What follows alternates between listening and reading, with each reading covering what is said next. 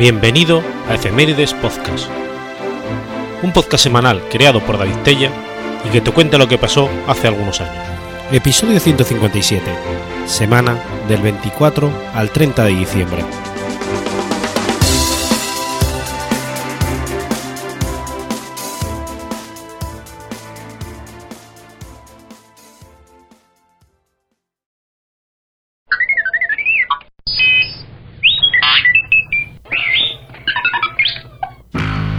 24 de diciembre de 1945. Nace Lemmy Kilmister. Ian Fraser Lemmy Kilmister fue un músico, compositor, cantante y bajista británico conocido por ser el líder, fundador y vocalista de la banda de rock Motorhead. Ian Fraser Kilmister nació en la Nochebuena de 1945 en Burslem, Stoke-on-Trent, Inglaterra cuando tenía tres meses de edad, su padre, un escapellán de la Royal Air Force, se separó de su madre. Su madre y su abuela se establecieron en Newcastle on Ground, una zona adyacente a Stoke-on-Trent, para luego mudarse a Madeley. Cuando Ian contaba nueve años, su madre se casó con George Willis, quien tenía dos hijos mayores de un matrimonio previo, Patricia y Tony, con quienes nunca pudo llevarse bien. Luego, la familia se mudó a una granja en Benledge, Anglesey, en el Gales del Norte, y fue en ese momento en el que comenzó a mostrar interés por el rock and roll, las mujeres y los caballos.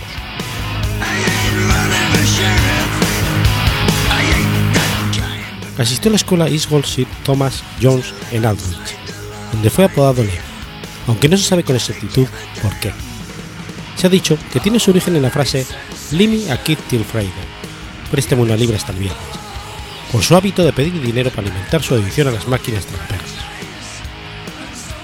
A salir de la escuela, ya se había mudado a Conway con su familia, donde tuvo varios trabajos como ser, entre ellos en la fábrica de repuestos eléctricos local Hive Power.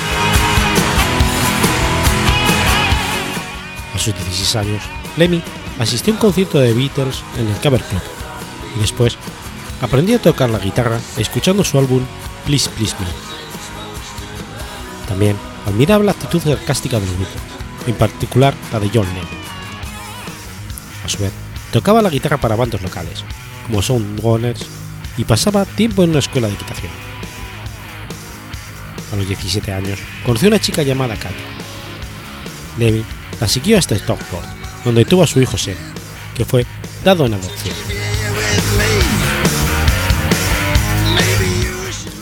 Formó parte en los años 60 de pequeñas bandas como San Gopal, The Rocking Quibikers y Opal Butterfly, hasta que en 1971 se unió al grupo de rock especial llamado Houndwick como bajista y vocalista ocasión.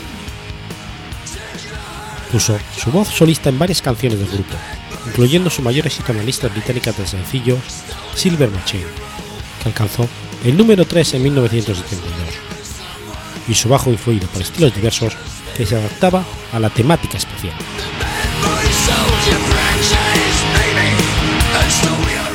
En 1975, después de varios conflictos con otros miembros del grupo, Lemmy formó una nueva banda junto con el guitarrista Larry Wallis y el batería Lucas Fox. El grupo se llamó originalmente Bastard, pero fue cambiado posteriormente a Motorhead, el título de la última canción que Lemmy compuso para Howard. Poco tiempo después, ambos músicos fueron reemplazados por el guitarrista Eddie Clark y el batería Phil Taylor, y fue con esa formación con lo que la banda empezó a ser conocida.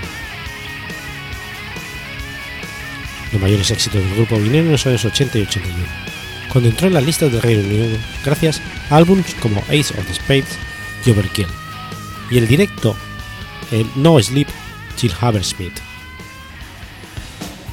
En esa época, la banda se convirtió en un icono del heavy metal inglés y uno de los grupos con mayor influencia en la escena del heavy metal a nivel mundial.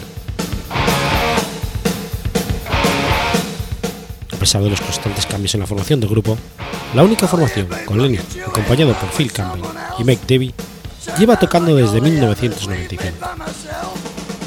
En ese año Metallica tocó en la fiesta de 50 cumpleaños del artista, quien en varias ocasiones expresó su agradecimiento.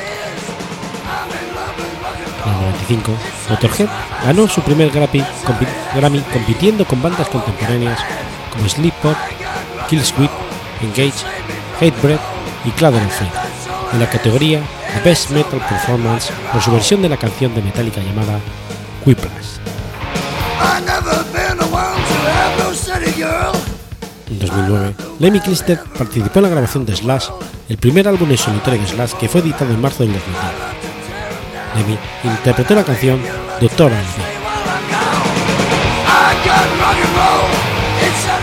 Desde el 90, Lemmy se asentó en Los Ángeles, California, y más recientemente hasta su muerte, en un departamento de dos habitaciones ubicado a dos manzanas de su lugar favorito de esparcimiento, el Rainbow Bar Grill.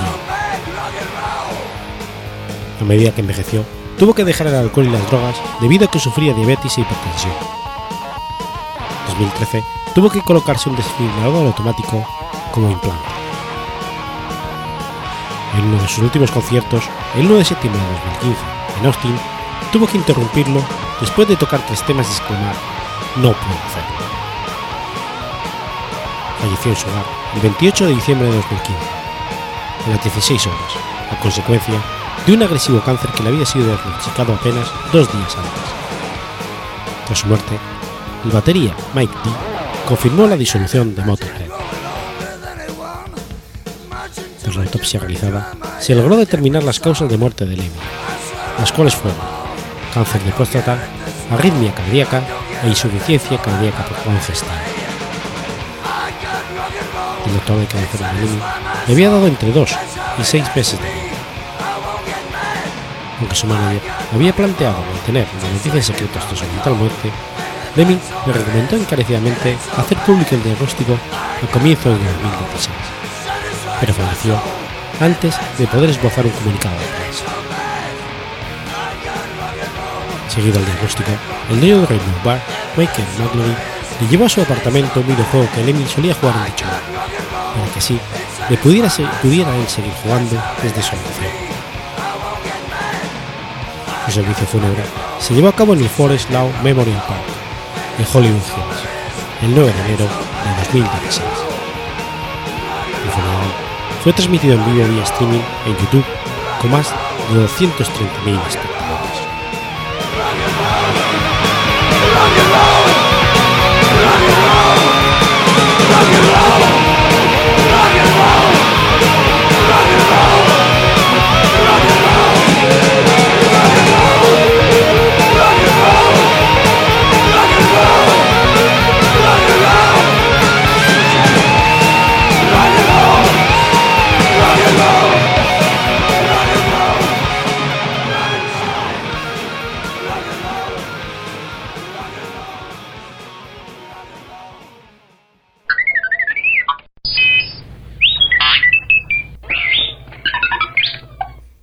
...25 de diciembre de 1954...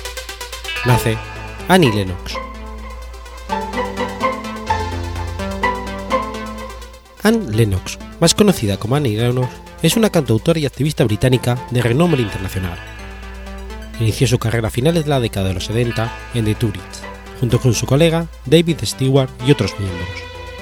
Años más tarde, se lió con Stewart para formar Eurythmics, uno de los dúos musicales más reconocidos durante la década de los 80.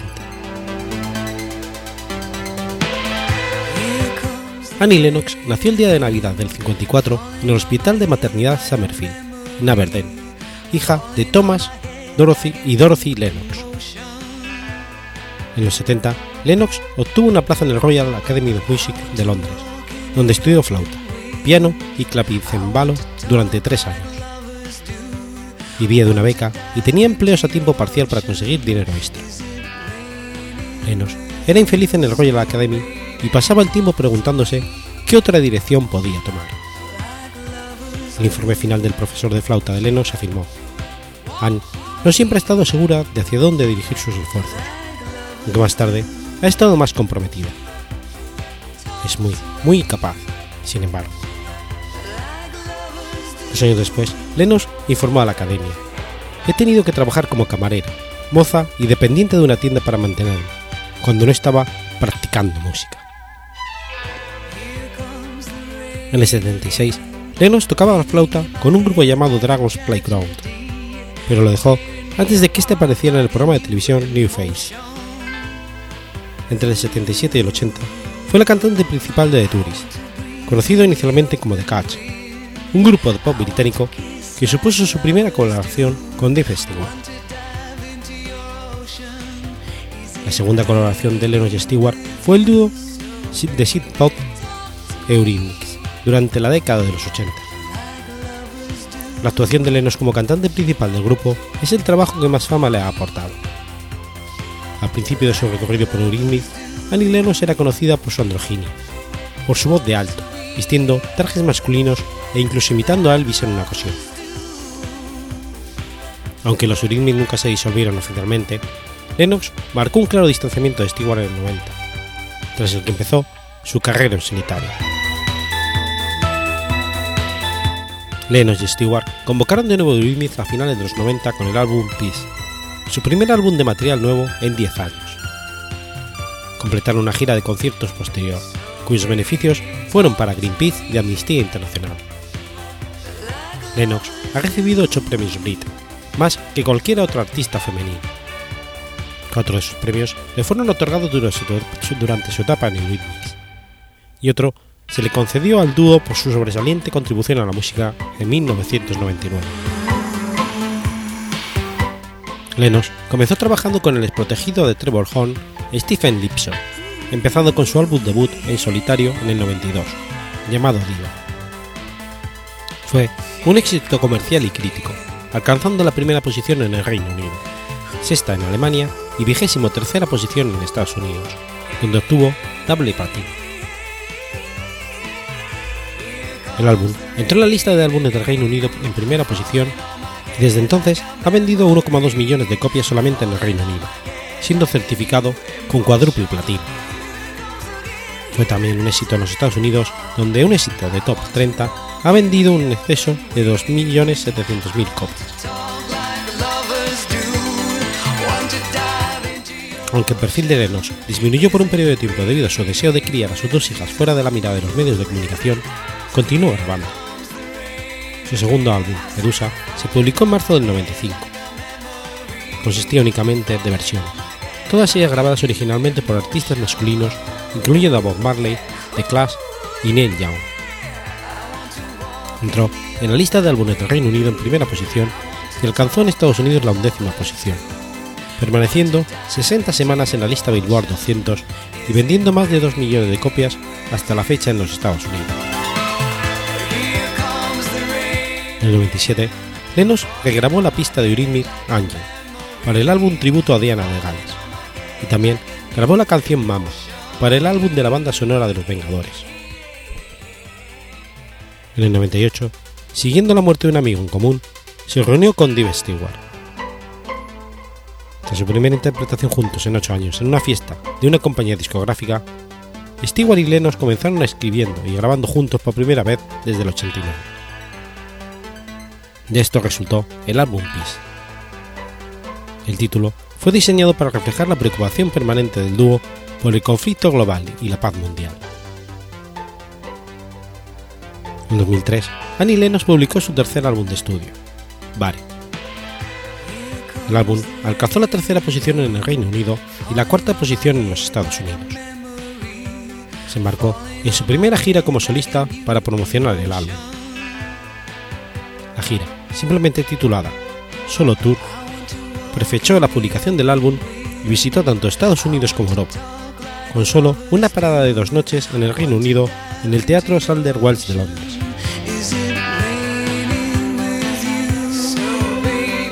En 2004, Lennox ganó el Oscar a la mejor canción original por Into the West, de la película El Señor de los Anillos, El Retorno del Rey, la cual ella coescribió con el guionista Frank Walsh el compositor Howard Shore.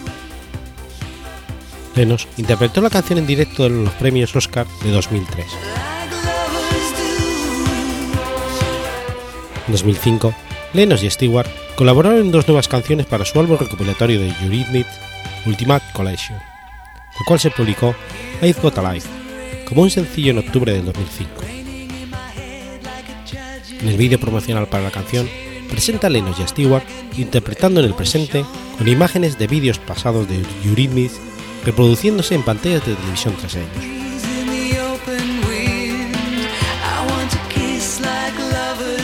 Son los demás Destruction sale a la venta el 1 de octubre del 2007, editado por Sony BMG, incluyendo el himno feminista Sing, nacido del compromiso de Lennox con la Fundación Nelson Mandela y con la Theatre Action Campaign, organizaciones que luchan a favor de los derechos humanos, la educación y la salud de los afectados por el, por el virus VIH.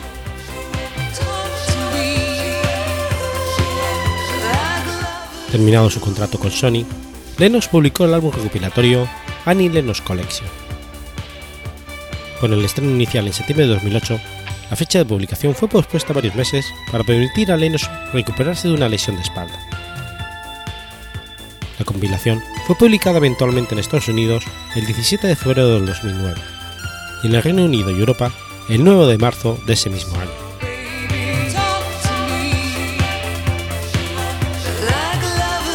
Tras la finalización del contrato con Sony, se habló mucho en la prensa sobre las hostilidades entre Lennox y la compañía discográfica.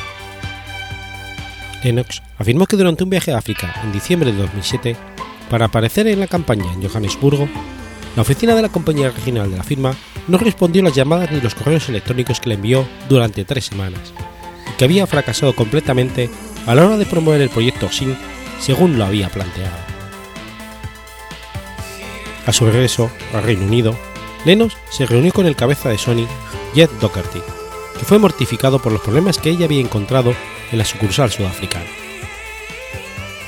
No obstante, la debacle, la debacle llevó a los reportes de prensa a indicar falsamente que ella había estado siendo despedida de Sony BMG. La misma compañía discográfica desmintió rápidamente el rumor, alegando que el contrato de Lennox con ellos solamente se había cumplido esperaban que ella considerase permanecer con ellos. El tabloide británico Daily Mirror imprimió posteriormente una retratación de su historia acerca de que ella había sido despedida por la firma.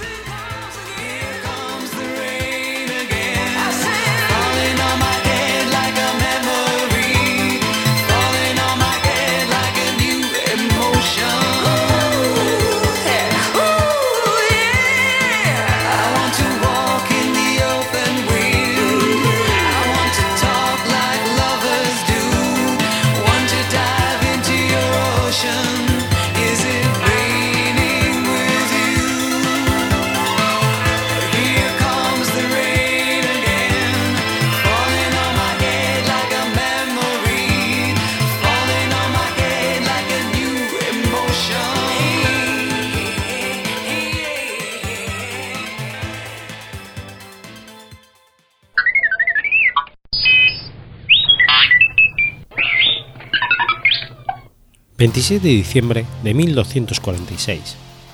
Alfonso X de Castilla se casa con Violante de Aragón. Violante de Aragón fue infanta de Aragón y reina consorte de Castilla por ser esposa de Alfonso X el Sabio. Era hija de Jaime I el Conquistador y de su segunda esposa, Violante de Hungría.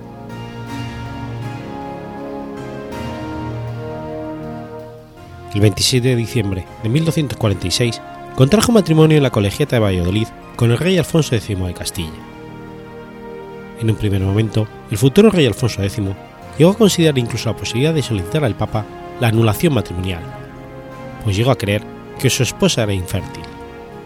Pero ello se debía a la extrema juventud de Violante, que tenía tan solo 10 años cuando contrajo matrimonio. Según una leyenda, la reina no podía estar encinta y el médico le mandó reposo. En 1248, al ser reconquistado Alicante por la corona de Castilla, fue a descansar una finca situada en los campos próximos a la ciudad, y fue allí donde quedó embarazada por lo que decidió llamar al paraje Llano del Buen Reposo, nombre que ha quedado para la posteridad y que hoy en día es un barrio de Alicante.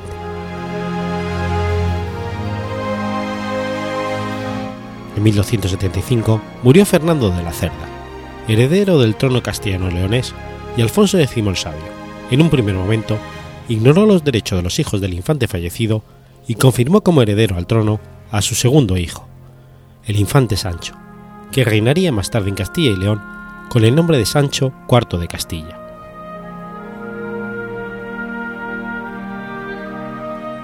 En 1276, Violante fundó el convento de San Pablo en Valladolid. Este lo hubiera elegido en honor a la Orden húngara de San Pablo, fundada en 1250 por el beato húngaro Eusebio de Estergón. La madre violante de Aragón y Hungría, la reina violante de Hungría, fue desposada por Jaime I de Aragón y consigo trajo cierta influencia húngara en Hispania, introduciendo así la Orden de San Pablo. Ante esta situación, la viuda de Fernando de la Cerda, Blanca de Francia, solicitó la ayuda de su hermano, Felipe III el Atrevido. Al mismo tiempo, la reina Violante solicitó el apoyo para sus nietos de su hermano, el rey Pedro III el Grande de Aragón, que aceptó protegerlos y custodiarlos en el reino de Aragón, alojando a los nietos de la reina, Fernando y Alfonso de la Cerda, en el castillo de Játiva.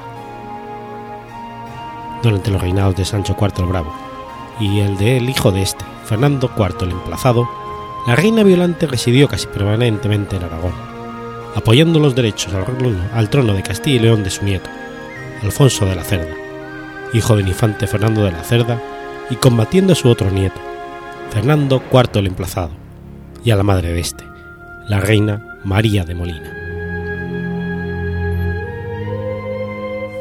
La reina Violante de Aragón falleció en Roncesvalles, en el reino de Navarra, en 1301 a su regreso de la ciudad de Roma, donde había ganado el jubileo en el año 1300. Está documentado que el cadáver de Violante recibió sepultura en la Real Colegiata de Santa María de Roncesvalles, donde también se hallaba sepultado Sancho VII el Fuerte. No obstante, no se conserva memoria alguna de dónde se encuentran los restos de la reina en la actualidad. Otra tradición, aunque poco sólida, sostiene que el cadáver de la esposa de Alfonso X recibió sepultura en el convento de Santa Clara de Ayariz, que ella había fundado en 1268. No obstante, tampoco existen pruebas materiales de dicho enterramiento en la actualidad.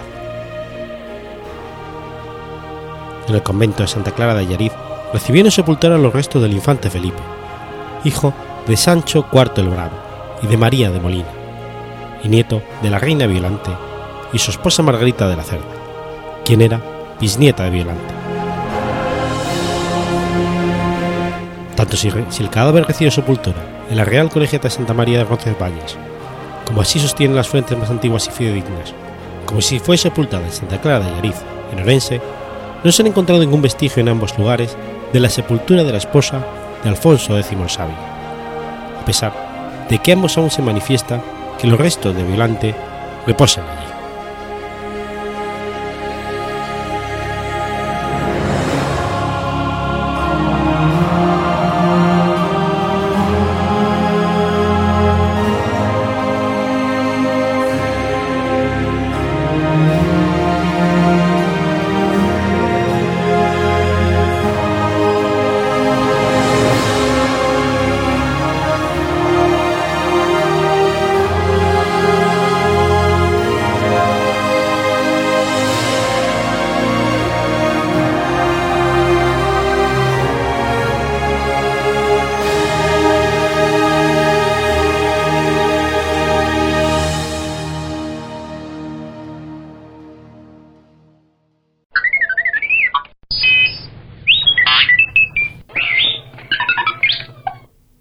27 de diciembre de 1901. Nace Marlene Dietrich. Mary Magdalene Dietrich fue conocida por su nombre artístico Marlene Dietrich y fue una actriz y cantante alemana que también adoptó la nacionalidad estadounidense. Es considerada como uno de los eminentes mitos del séptimo arte y también como la novena mejor estrella femenina de todos los tiempos según el American Film Institute. Nació en Alemania, en el barrio de Rotheisen, en la localidad de Sonnenberg, que en 1920 fue anexionada a Berlín. Su familia era de clase media acomodada. Sus padres fueron Luis Enrique Otto Dietrich, teniente de policía, y Wilhelmine Elisabeth Josephine Felsing, quien pertenecía a una, de joyeros y relojeros.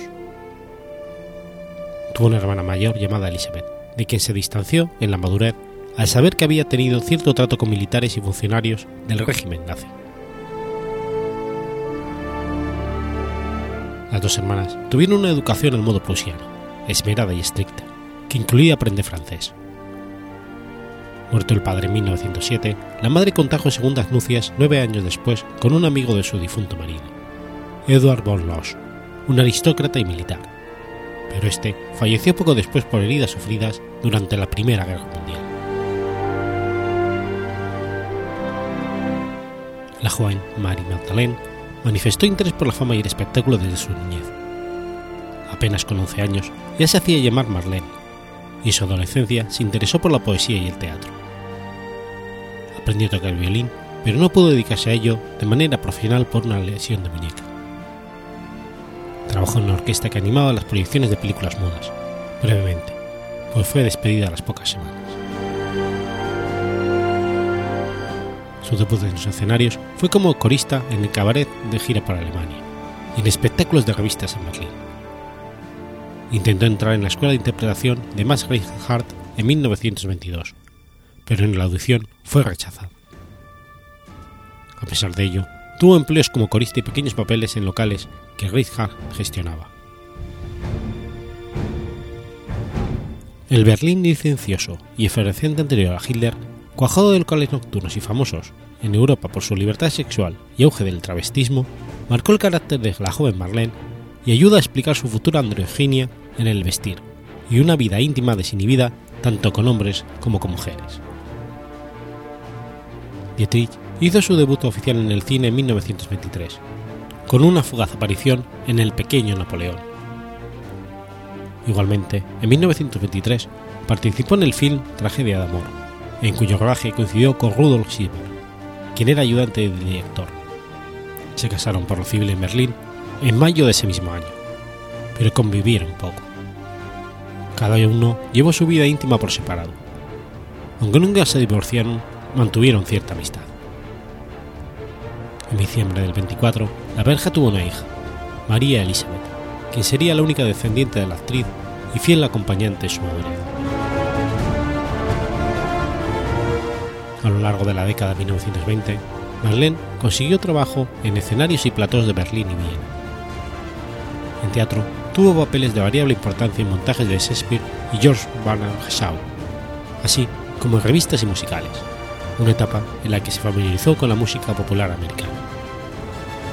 En el cine, obtuvo roles en los menos tres films entre 1929 y 1927.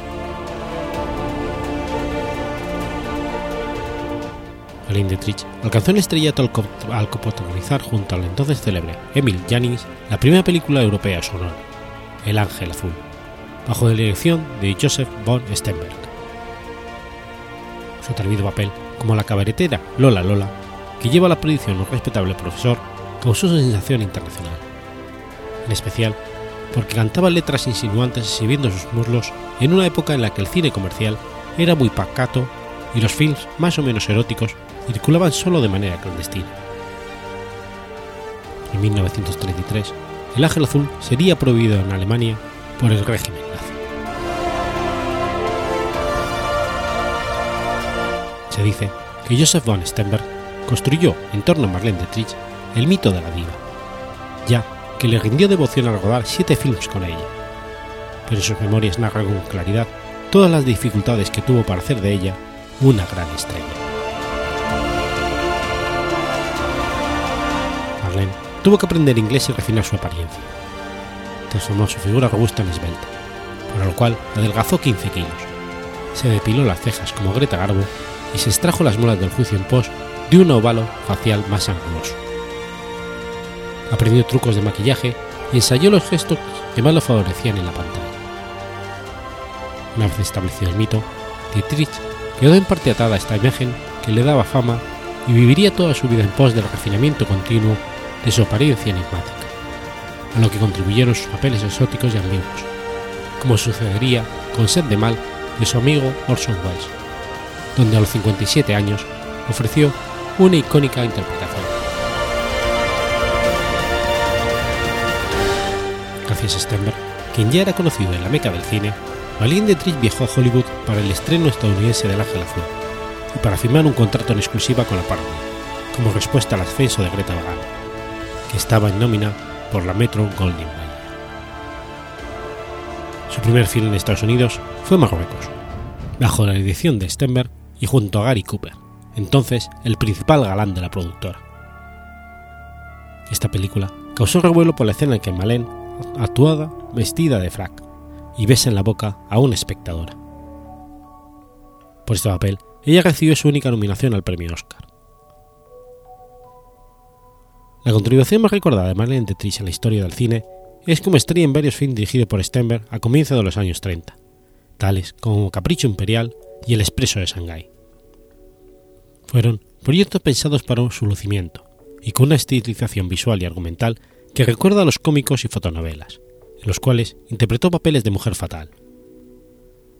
En su séptima película con Stenberg, El Diablo era mujer, basada en un relato de Pierre Louis, Dietrich encarnó una devora-hombres española, con múltiples tópicos que motivaron las protestas del gobierno conservador de la Segunda República Española. La película fue prohibida en España y su productora accedió a retirarla del mercado, aunque fue un trabajo que, contribuyó a la fama de la actriz. Los films de Stenberg fueron determinantes para acuñar la leyenda de Marlene Dietrich. Se rodaron en blanco y negro con una cuidada elección de vestidos, peinados, luces y encuadres, con lo cual redoblaban la fotogenia de la joven diva y disimulaban sus defectos.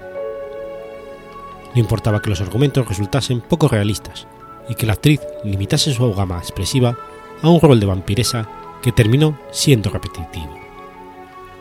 Así quedó definida la imagen pública de una estrella de gran magnetismo, si bien un tanto excéntrica para el gusto americano por su androginia y sus papeles de ambigua moral.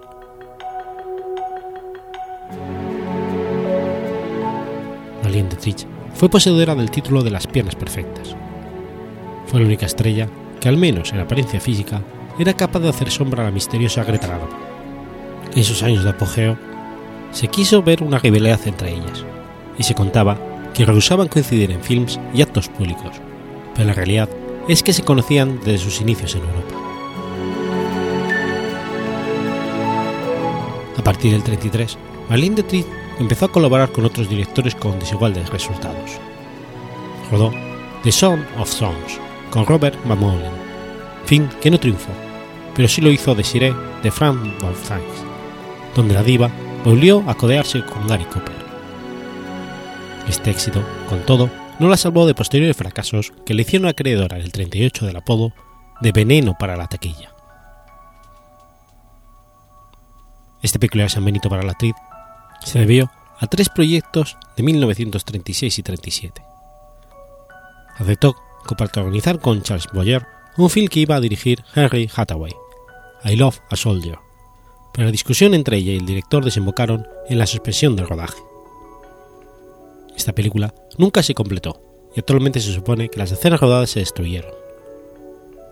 Marlene y Boyer sí lograron terminar un film juntos, The Garden of Alan.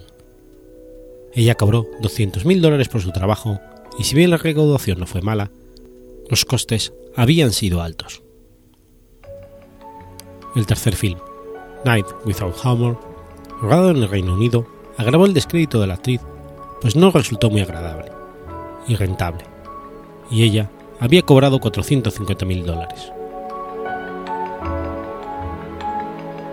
Durante el rodaje de esta película, en Londres, Pocos meses antes de estallar la guerra, Marlene fue visitada por oficiales alemanes nazis que le hicieron suculentas ofertas para trabajar en Alemania como principal estrella del Tercer Reich. Pero ella los rechazó y solicitó la ciudadanía estadounidense, que, sería, que le sería concedida en 1939. En ese año, la carrera cinematográfica de Dietrich parecía, parecía estancada pero recuperó cierta pujanza gracias a dos films, Arizona, comedia del oeste con James Stewart, donde Marlene desplegó una expresividad más coloquial con notas de humor, y Siete Pecadores, con John Wayne. En 1941, durante la Segunda Guerra Mundial, Dietrich fue una de las primeras estrellas en recaudar monos de guerra estadounidenses, además de entretener a las tropas de Estados Unidos en el frente de guerra, y fue muy conocida por sus fuertes convicciones políticas. Fue una firme antinazi que despreció las políticas antisemitas de su tiempo. Ya a finales de la década anterior, había colaborado con Willy Wilder y, otros para reunir un fondo económico que ayudase a judíos y disidentes a huir de Alemania.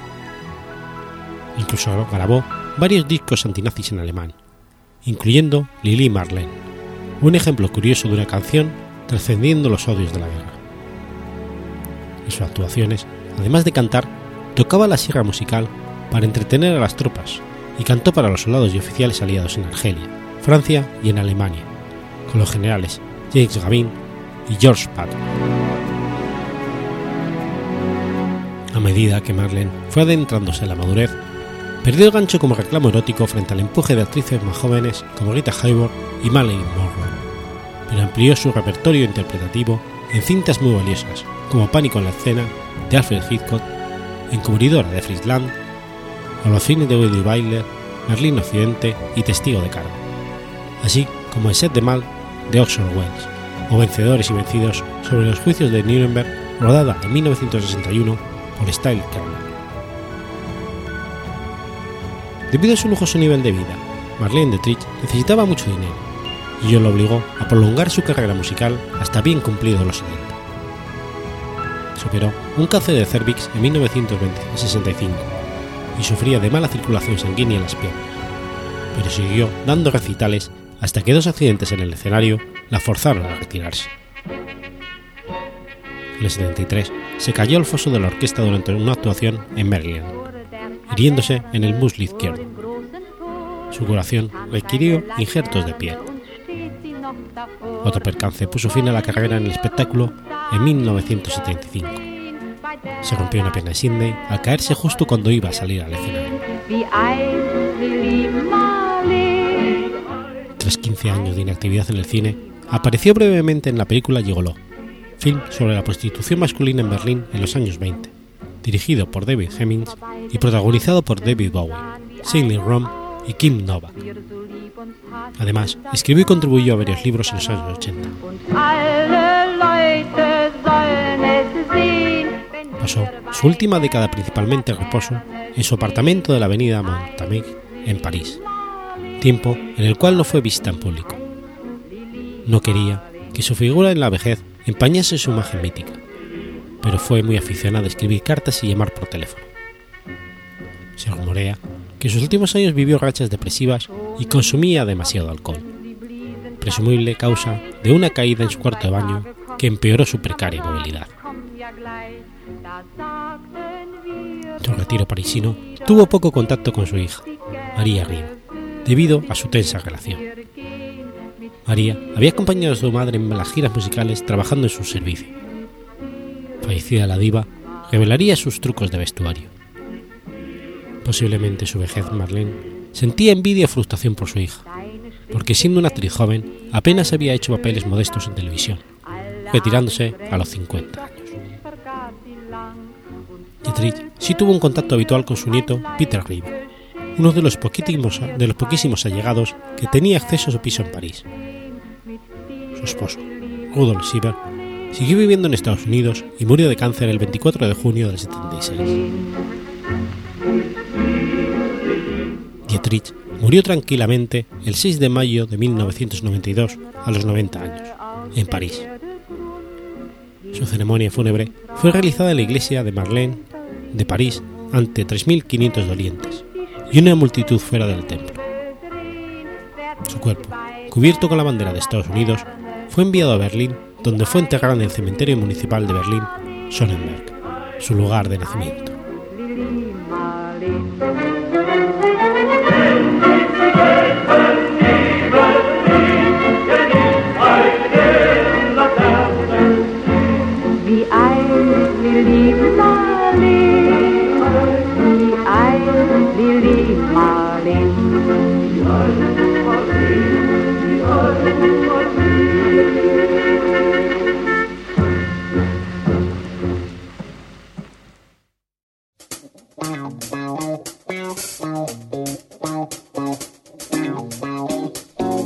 ¿Conoces la Asociación de Escuchas de Podcasting?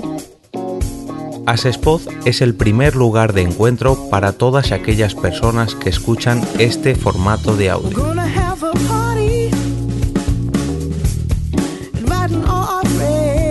Compartimos, comentamos y escuchamos una gran cantidad de podcasts, pero seguro que no los conocemos todos.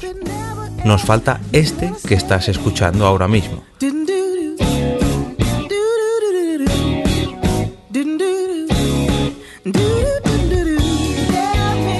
Queremos que tú, oyente de este podcast, formes parte de todo esto. Asociate gratis en nuestra web, asespod.org. Búscanos en las redes sociales, Twitter, Facebook y Google ⁇ Recuerda, asespod.org.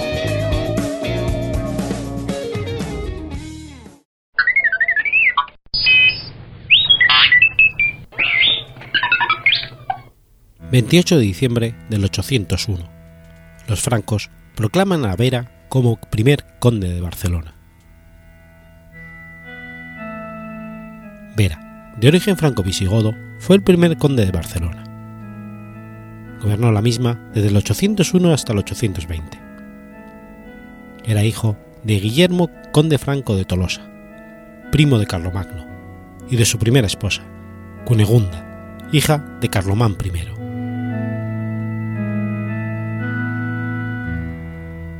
Desde el 796 gobernaba Barcelona el walí Sadún al-Rinai, opuesto al emir de Córdoba. En abril del 797 se presentó en Aquisgrán y ofreció a Carlomagno someter la ciudad a cambio de mantenerle en el gobierno y ayudarle en su lucha contra Córdoba. Carlomagno convocó una asamblea en Tolosa en la primavera del 800, en la que decidió el envío de su hijo Luis el Piadoso hacia Barcelona un ejército al mando de varios nobles, entre ellos el conde Rostán de Gerona, además de Narbona y Guillermo I de Tolosa, partieron a la zona esperando la sumisión de la ciudad y asegurar su control. Pero Sadún no cumplió su palabra negándose a entregar la ciudad que los francos se vieron obligados a asediar. Se produjo un largo sitio, probablemente iniciado en el otoño del 800. Sadún intentó escapar hacia Córdoba para pedir ayuda, pero fue capturado. Su lugar lo ocupó Arún. La población quedó afectada por el hambre y las penalidades del sitio y los godos cristianos, finalmente, decidieron entregar a Arún y rendir la ciudad, probablemente el sábado 3 de abril del año 801. Luis el Piadoso entró al día siguiente. No mucho después, Vera, el hijo de Guillermo de Tolosa, que había participado en la conquista junto a su padre, era investido como conde. Se cree que Vera, bajo influencia de su madre Goda, lideró la tendencia partidaria de una paz con los musulmanes que debía ser mayoritaria entre los magnates godos de Barcelona. Sin embargo, tuvo que participar en las expediciones que los francos emprendieron hacia el sur a fin de establecer los límites del condado con el Ebro, siguiendo así una defensa natural. Estas expediciones la cronología de las cuales es dudosa, pudieron tener lugar en el 804, 808 y 809. La primera la dirigió Luis el Piadoso y llegó a Tarragona, donde en Santa Coloma el ejército se dividió en dos bandos. Uno, liderado por Luis el Piadoso, que se fue hacia Tortosa. El otro, comandado por Vera, conde de Barcelona, Morrel, conde de Osona, y además de Narbona, cubrió el flanco occidental y tenía que atacar Tortosa desde el sur. La sección de Vera cruzó el Ebro cerca de su confluencia con el Cinca, llegando hasta Vila Robea, pero los ataques de los musulmanes les obligaron a retirarse hasta Vallís y Vana, cerca de Morella. Allí se reunió con Luis, que durante ocho días estuvo asediando Tortosa sin conseguir ningún resultado, y ambos marcharon hacia el norte. La segunda expedición, en la que participó Vera, se produjo en el año 808. Carlomagno envió a su legado Ingobert a Tolosa, con el fin de que su hijo Luis el Piedoso, que continuaba en Aquitania, lo mandase en expedición al sur de Barcelona. Ingobert empleó la misma táctica del 804, dividió al ejército. El cuerpo que él lideraba marchó contra Tortosa, y el otro, encabezado por Vera, debía rodearla y atacarla por el sur. Según Astronome, cronista oficial del Reino de los Francos, y Subita y Blodupik, las fuerzas de Vera y Ademar, de Narbona, cruzaron el río con las barcas que ya tenían preparadas. Los caballos lo atravesaron a nado. Las edificaciones de estos fueron arrastradas por la corriente y detectadas por los tortosinos. El vali de esta ciudad atacó a Vera y Ademar, que consiguieron escapar con pocas bajas en su ejército. Ambos se reunieron con Igobert y se retiraron de la zona. La tercera expedición tuvo lugar el año siguiente, en el 809. Luis el Piadoso volvió a encabezar la misma, acompañado por diversos terratenientes francos y fuerzas locales. Las máquinas de asedio se trasladaron hasta Tortosa y durante 40 días se asedió a la ciudad. Asedio que tuvo que levantarse al llegar un ejército cordobés encabezado por Aderramán II, hijo del emir Al-Hakam I, que quizá pudo derrotar a los francos. Astronome evita la palabra derrota explicando que los musulmanes de Tortosa, desesperados por el asedio, ofrecieron las llaves de la ciudad a Luis el Piadoso, que se dio por satisfecho y levantó el asedio, cosa que resulta realmente inverosímil. Tras este fracaso, que confirma las dos anteriores, las proposiciones pacifistas de Vera tuvieron efecto en la corte. Finalmente el emperador Carlomagno las aceptó en el año 812 por un plazo de tres años.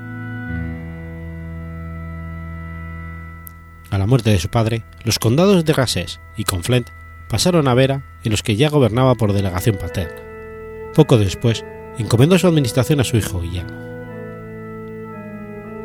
Ese mismo año, el 812, Vera viajó a la corte de Aquisgrán y junto a los condes Gaucelmo de Rosillón, Odilon de Gerona y Besalú, Giscafred de Carcasona, Erguemer de Ampurias, Ademar de Narbona, Neuful de Provenza y Arlín de Bressiers, para asistir a la acusación que contra todos estos condes efectuaron un grupo de terratenientes hispánicos que se quejaban de que les imponían tributos y cargas injustas por sus tierras.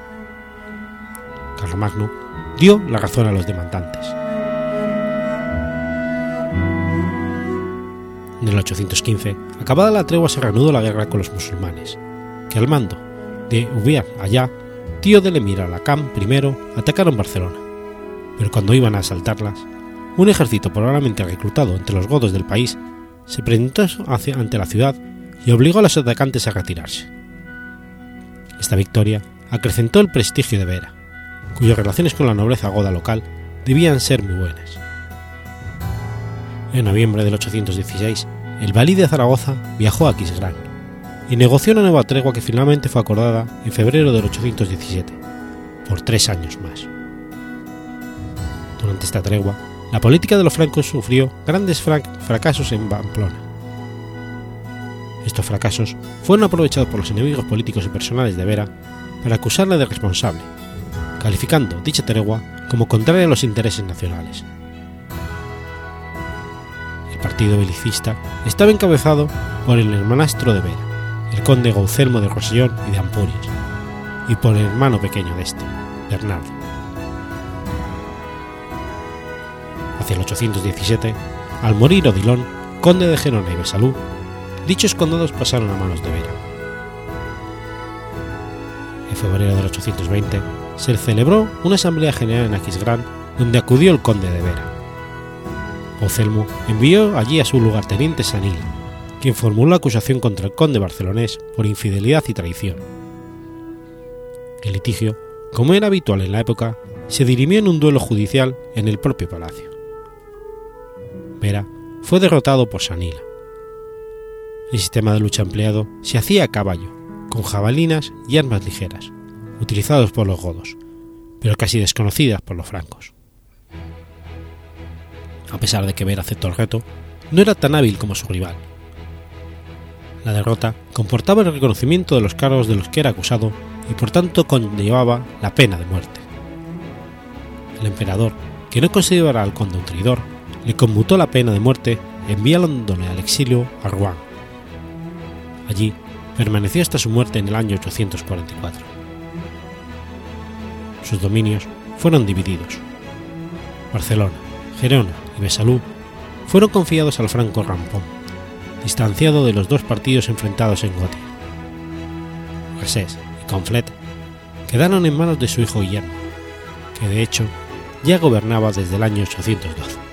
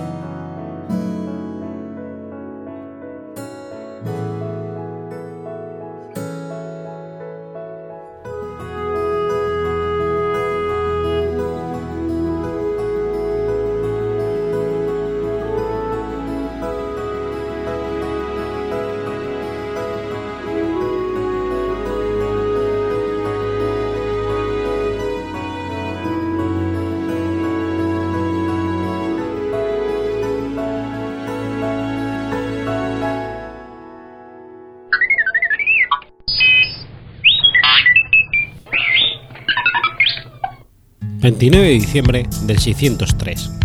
Huitirico accede al poder. El obispo reino de Mérida, Suna, y los nombres godos, Sega y Bagrilia proyectaron asesinar al obispo local católico masona y al dux de Lusitania Claudio, y alcanzar a toda la provincia, seguramente proclamando rey a Sega. No sabemos el desarrollo de la conspiración, pero parece ser que algunos nobles godos, que habían accedido a volver al arrianismo, recuperaron su antigua fe y muchos ciudadanos romanos se les unieron. Al fracasar el intento de asesinato de Masona, uno de los conjurados, el futuro rey Huiterico, seguramente conde, reveló los detalles de la conjura. Claudio sofocó fácilmente el intento. A Sega se le cortaron las manos, castigo que parece haber estado reservado a los usurpadores. Se confiscaron sus propiedades y fue desterrado a Galicia. Magrilia se refugió en la hoy Basílica Santa Eulalia, en Mérida, y el rey ordenó confiscar sus propiedades y entregárselas a la iglesia. Pero el obispo masona lo perdonó y se las devolvió. Suna recibió la oferta de recibir otro obispado si se convertía al catolicismo. Suna se negó y fue desterrado, marchando a Mauritania, donde propagó el arrianismo hasta su muerte violenta cuya fecha se desconoce. Huiterico sucedió en el trono a Lubia II, a quien derrocó y luego hizo ejecutar. Tradicionalmente se ha creído que Huiterico favoreció el arrianismo. No existen pruebas de ello, aunque es probable que el nuevo rey, aun siendo formalmente católico, conservara sus antiguas creencias. En todo caso, políticamente era conveniente volver a la situación anterior al 589. Es muy escasa la información que se posee de su reinado, pero se sabe que estuvo enfrentado a una parte de la nobleza y del clero. Conocemos el caso de un conde de la provincia narbonense llamado Bulgar, que al parecer fue torturado, encarcelado y después desterrado. El propio Bulgar explica que fue ayudado por dos obispos, Agapius y Sergius, que después del reinado de Viterico ocuparon sedes metropolitanas. También se sabe que el obispo de Toledo, Auracius, tuvo dificultades, pero no es seguro que fueran motivadas por el enfrentamiento con el rey, pues podía tratarse de un problema religioso interno. No obstante, sabemos que todos los concitados conservaron su vida y sus cargos, pues incluso Bulgar fue repuesto como conde antes de la muerte de Huiterico, y participó más tarde en las negociaciones diplomáticas que buscaban una alianza de los visigodos con los reyes merovingios. Huiterico luchó contra los bizantinos. Uno de sus generales ocupó Sagontia y Gisgonza, sin que se sepa en qué año, aunque debió de ser alrededor del 605. Probablemente en la misma época fue ocupada Bigastro, cuyo obispo ya aparece en las actas del Concilio Toledano del año 610. En el 607, Teodorico de Borgoña solicita la mano de la hija de Witterico, llamada Ermenbenga, a la que juró que nunca privaría de su condición de reina. La princesa llegó a Charlon-sur-Saône, pero la reina abuela, Brunegilda, y su nieta, Teudilia o Teudelania, instigaron al rey borgoñón contra Mervenga, y finalmente el matrimonio no llegó a celebrarse, siendo respedida a Toledo sin su dote. Witterico ofendido entró en una cuádruple alianza con Teodoberto y Claudetario, y con Agulfo, rey de los lombardos, dirigida contra Brunegilda y su nieto Teodorico de Borgoña, en cuyas negociaciones posteriores participó el conde vulgar antes mencionado. La alianza, no obstante, no tuvo éxito, aunque de las cartas de Bulgar se desprende que hubo una serie de combates que tuvieron como teatro la zona narbonense, pero no conocemos ni la zona de operaciones ni su duración, y tampoco su resultado.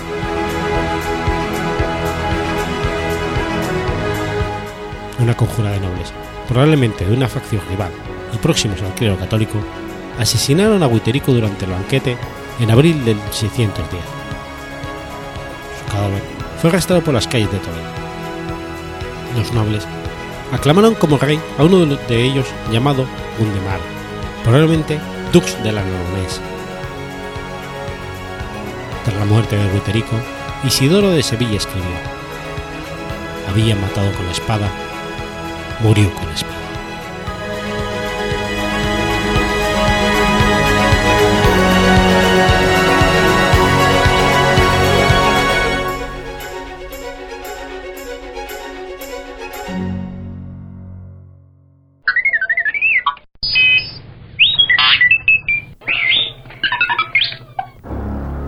30 de diciembre de 1969.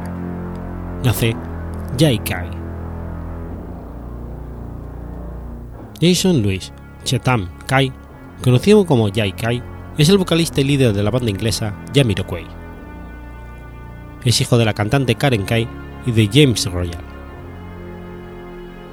Su padre biológico es el guitarrista portugués Luis Arabia, el cual no conoció en persona sino hasta el año 2001 sus estudios primarios los realizó en la escuela independiente Holmwood House School en Colchester, y luego en la escuela independiente Oak School en Woodland. Es el creador de Jamiroquai, el grupo más importante de acid jazz y uno de los grandes grupos de música funk. A la edad de 13 años, J.K. viaja con su padre, James Royal, a Tailandia por un periodo de 6 meses experiencia le cambia su vida y decide comenzar a grabar su música usando una batería programada. Algunas horas de estudio de grabación gratuitos, escribiendo sus canciones. Durante este tiempo, concibe la idea del nombre Jamiroquai para su futura potencial banda, usando el nombre de una tribu nativa de Norteamérica, los Iroqués, de la palabra jam, y también imagina su distintivo logo de hombre búfalo. 1989 un amigo le dejó a cargo de un estudio de grabación y pudo concretar su trabajo. Firmó un contrato discográfico con una pequeña compañía encargada de buscar talentos en el mundo del acid jazz, grabando así su primer single en el 89, llamando When You Wanna Agree. Sin embargo, él y su banda tuvieron que esperar hasta el 92 para el sencillo para que el sencillo diera fruto. Fue entonces cuando Jay Kai firma su contrato de 8 discos en la compañía Sony Posteriormente, en el 93, será la luz su primer álbum titulado Emerging on Planet Earth, convirtiéndose en el más vendido por el artista debutante ese año en el Reino Unido. Su vida sentimental ha estado relacionada con la actriz Winona Ryder, la presentadora inglesa Dennis Van Houten o la modelo alemana Heidi Klum.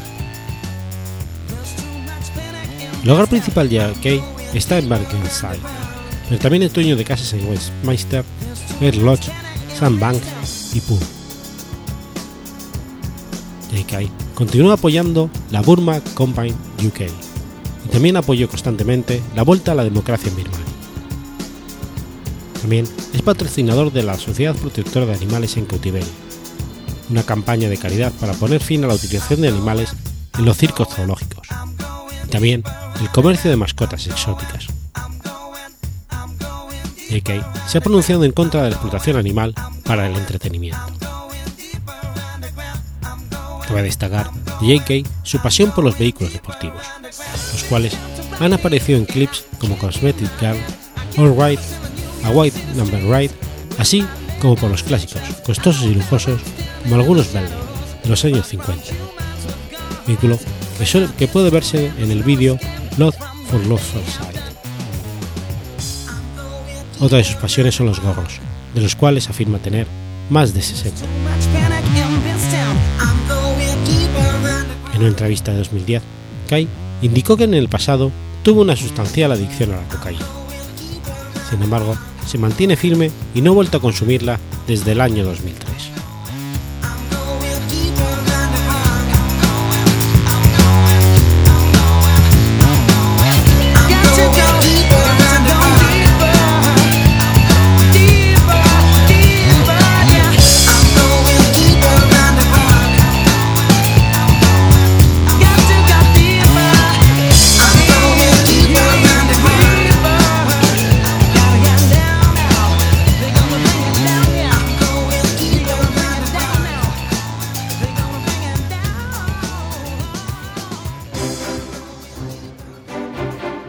Has escuchado Efemérides Podcast. Si quieres ponerte en contacto conmigo, puedes hacerlo por Twitter a la cuenta arroba efemeridespod o mi cuenta personal, arroba telladavid, o por correo electrónico a la dirección efemeridespod arroba gmail.com. También puedes visitar la página web efemeridespodcast.es. Y recuerda que puedes suscribirte por iTunes y por iBox, y tienes un episodio nuevo cada lunes.